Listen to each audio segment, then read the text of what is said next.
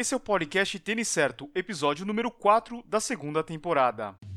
Bem-vindo ao podcast Tênis Certo, onde o assunto de nosso bate-papo é corrida e tênis para corrida. Agora com vocês, Eduardo Suzuki. Aqui é o Eduardo Suzuki e a gente está começando o podcast Tênis Certo. Se você é novo por aqui, seja muito bem-vindo podcast é uma extensão do nosso conteúdo que provavelmente você já conhece, provavelmente você já viu o nosso site, os vídeos no YouTube ou até mesmo as nossas redes sociais. Então, esse daqui é uma extensão, você vai continuar curtindo o nosso conteúdo em áudio. Nessa plataforma nós temos um pouquinho mais de liberdade para criar um conteúdo que vai além do tênis de corrida. Aqui nós temos super colaboradores como a Carol do site Correr pelo Mundo e o preparador físico Felipe Rabelo. E hoje, nesse episódio, nós teremos um convidado especial que daqui a pouquinho eu falo um pouco mais sobre ele. Então fica ligado que o podcast só está começando.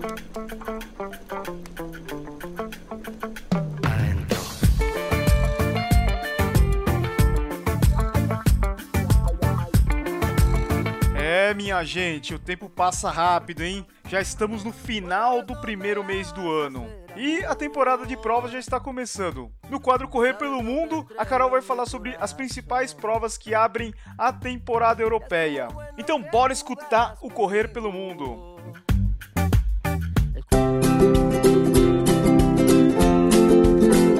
Correr pelo Mundo, com Carolina Otero.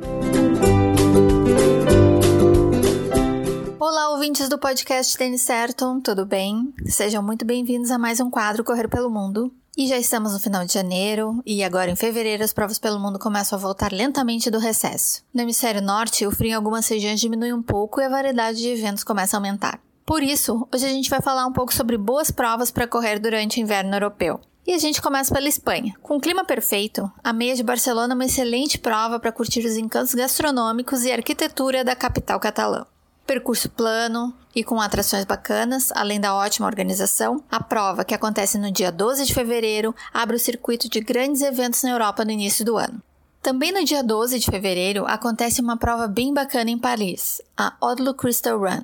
A prova tem percurso de 10 km e vai para sua segunda edição nesse ano. A temática é o frio, e inclusive em diversos pontos dos 10 km os corredores curtiram até neve artificial.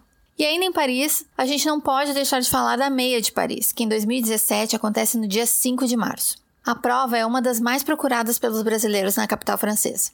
A largada e chegada é junto ao Château de Vincennes, ao leste de Paris, e passa por alguns lindos pontos da cidade, como a Place de Bastille e o Hotel de Ville. E seguimos na França com a cidade de Cannes, na Côte d'Azur, que é um verdadeiro espetáculo. Conhecer a sua orla é um convite para aproveitar uma paisagem linda com hotéis luxuosos e belas praias. A meia e os 10 quilômetros de Cannes têm percurso por toda a beira-mar, fazendo desta uma experiência fantástica em uma das cidades mais sofisticadas do Mediterrâneo. Nesse ano, a prova acontece no dia 19 de fevereiro. Já em Portugal, a poucos minutos de Lisboa, está Cascais, uma das cidades mais visitadas de Portugal, principalmente por suas praias. O percurso da prova 20 km de Cascais, que começa na Baía dos Pescadores, permite aos atletas admirar toda a beleza da região. Além dos 20 km, a prova tem também os 5 km, chamada de rapidinha pelos organizadores. Nesse ano, a prova acontece no dia 26 de fevereiro. Já em março, a gente destaca duas meias. A primeira delas é uma prova relativamente nova em Londres, que vai para sua terceira edição em 2017, a North London Half Marathon, no dia 12 de março. A prova tem 21 quilômetros e, como o próprio nome diz, tem o percurso pelo norte de Londres. E um dos grandes diferenciais dessa prova é a chegada dentro do estádio de Wembley, ou seja, é imperdível. E a outra meia que a gente destaca em março é a Roma-Ostia, que tem largada em Roma e chegada na cidade litorânea de Ostia. Em 2016, 2016, a prova contou com mais de 10 mil participantes, uma das maiores provas da Itália. E neste ano, a prova também vai acontecer no dia 12 de março. Pessoal, todas essas provas estão lá no calendário da Europa do site www.correpelomundo.com.br. Não deixem também de nos acompanhar no Facebook, no Instagram e no Twitter, no nosso perfil Correr pelo Mundo, tudo junto. Valeu, pessoal, por hoje era isso. Espero que vocês tenham gostado das dicas. Um abraço e até a próxima semana. Eu sempre acho que é uma ótima ideia colocar uma prova durante a viagem. E não importa a distância, a gente fica muito preso a correr meia maratona e maratona quando a gente viaja, mas eu acho que essa ideia de colocar até uma prova de 10K é sensacional. Eu gostei muito dessas opções que a Carol deu de provas de 10K e meia maratona lá na Europa. E essa dica da North London Half Marathon eu achei bem interessante, principalmente a chegada dentro do estádio de Wembley. Deve ser muito emocionante, né? E é isso, Carol. Muito obrigado por mais uma participação aqui no podcast.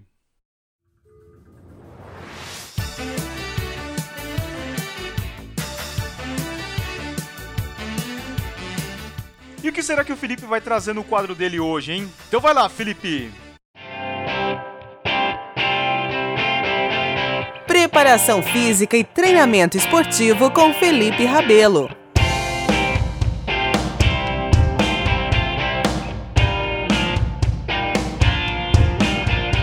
Fala pessoal, tudo bem? Felipe Rabelo mais uma vez, preparador físico de atletas. Hoje a gente continua o nosso podcast em parceria com têniscerto.com e nesse quarto episódio nós falaremos sobre o aquecimento. Para você que pega o tênis e sai correndo como se não houvesse o amanhã, devo lembrar que tem algumas coisas a serem feitas antes de chegar nessa parte principal. No senso comum, o aquecimento ele é visto como um aumento da temperatura corporal, mas na verdade, nos dias de hoje, a gente tem um outro objetivo dentro do aquecimento, que é a preparação para o movimento da corrida. Além daqueles exercícios de coordenação que você faz bastante antes de começar a correr, dentro da fase de aquecimento, nós também temos outros exercícios muito interessantes para preparar o seu corpo para a corrida. E nisso envolve a ativação neural, o trabalho de mobilidade e estabilidade. Lembrando que todos esses exercícios devem ser feitos focando na qualidade do movimento, pensando na execução mais correta possível. E só é então partir para o aquecimento com a corrida propriamente dita. Lembre-se de começar gradualmente, de acordo com o objetivo do treinamento do dia. Não deixe de consultar o seu treinador para tirar todas as dúvidas quanto ao aquecimento. Com certeza ele poderá te ajudar com os exercícios, com as correções e também com toda a orientação para que você faça um aquecimento bem feito e não corra risco de se lesionar ou mesmo não ter um desempenho adequado dentro do treino principal. Portanto, galera, muita disposição e muita paciência nesse início de treino, fazendo bom proveito dessa fase de aquecimento. E eu vou ficando por aqui, mais uma vez, muito feliz de participar desse podcast. Eu deixo aqui o meu contato, feliperabelo.com, visita lá meu site. Também me segue no Instagram, Felipe N. Rabelo, e no Twitter também, Felipe N. Rabelo. Um grande abraço, até a próxima.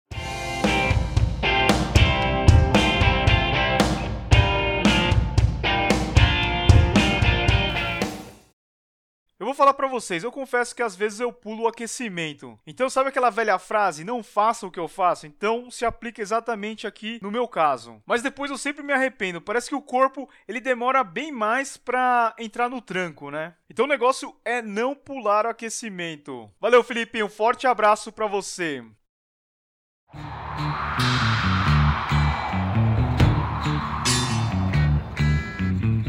Disse no começo do episódio, hoje nós temos um convidado especial. É o Danilo Balu, que muitos de vocês devem conhecer. Ele vai falar sobre um assunto que está em alta, que é o jejum intermitente. Você sabe o que é isso? E ele vai falar se o corredor pode fazer o jejum. Então é isso que ele responde agora. Vai lá, Balu.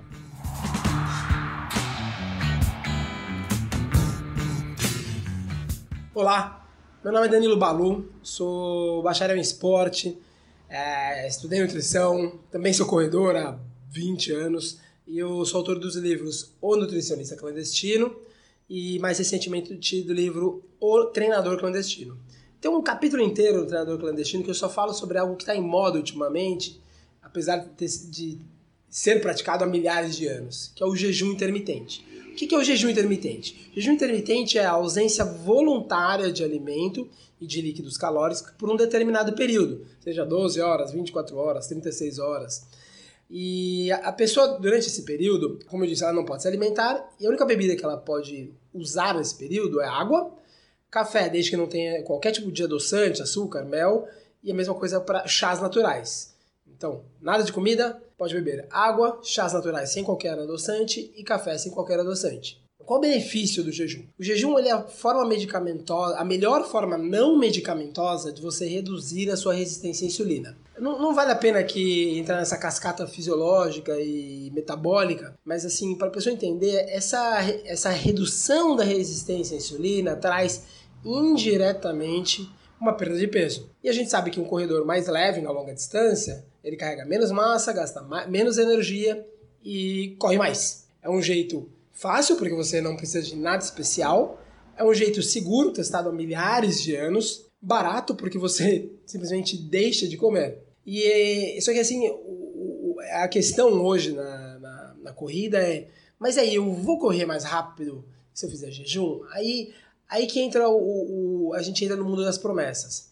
Eu costumo, né, aos meus clientes, recomendar muito que a pessoa faça um jejum intermitente, né? Eu, eu peço que a pessoa faça uma, duas vezes de 16 horas na semana e uma vez de 24 horas na semana, assim como uma meta razoável. Mas eu não posso garantir que a pessoa vai correr mais, mais rápido fazendo jejum, porque, como eu disse, ele indiretamente faz a pessoa perder peso e ele vai indiretamente ajudar na corrida. Então, se a pessoa está ouvindo isso está pensando em fazer jejum, é, é, legal porque do ponto de vista de saúde faz muito bem. Por outro lado, ele não deve ser visto como um potencializador, vamos dizer assim, ou uma melhora, um jeito de você melhorar a sua, o seu desempenho na corrida. Eu costumo falar para todo mundo que eu oriento que um, é bem provável que você vá ter uma perda de peso, alguns poucos, outros muitos quilos, e é muito provável, que você vá correr melhor, mas é, eu não posso garantir isso, porque tem pessoas que não correm bem em jejum. Então, se você está pensando, está ouvindo isso, está pensando em fazer jejum, se você está pensando em fazer isso por motivos de saúde, pô, legal, é excelente. Não tem malefício, vamos dizer assim. Agora, se você está pensando em fazer isso pela corrida, faça um teste. Começa devagar, tenta fazer algumas vezes de 12 horas, depois de 16 horas, vai acompanhando os seus tempos nos treinos Tenha paciência, porque são, são mudanças metabólicas que exigem algumas semanas de adaptação. Mas seria legal que você não fizesse isso só pela corrida, mas pela saúde. E aí, você se dando bem com, a, com a, o jejum e a corrida, legal.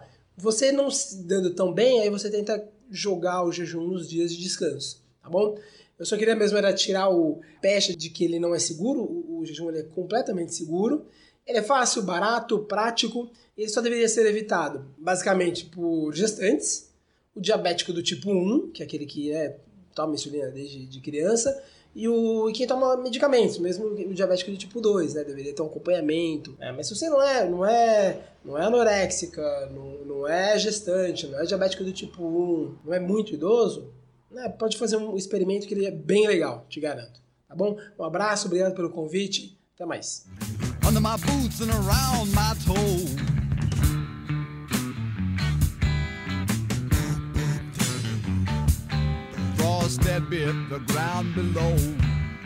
Valeu, Balu, muito obrigado pela sua participação. E se você estiver interessado em saber um pouquinho mais sobre o assunto, eu indico que você compre o livro do Balu. Eu já li o livro e certamente eu indico para você. No Treinador Clandestino, ele fala sobre o jejum, mas também ele aborda outros assuntos como treinamento, hidratação e tênis para corrida. Para você que quer comprar o livro do Danilo Balu, é só acessar oclandestino.com.br.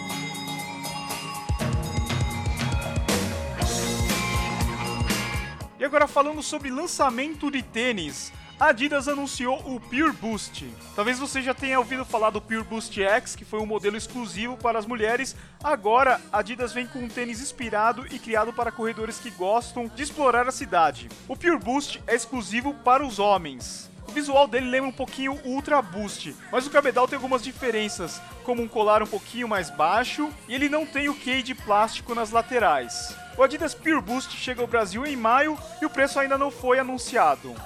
Se você quiser ver a foto do Pure Boost e de outros lançamentos em primeira mão, siga o Instagram do Tênis Certo, que é o arroba Tênis Certo.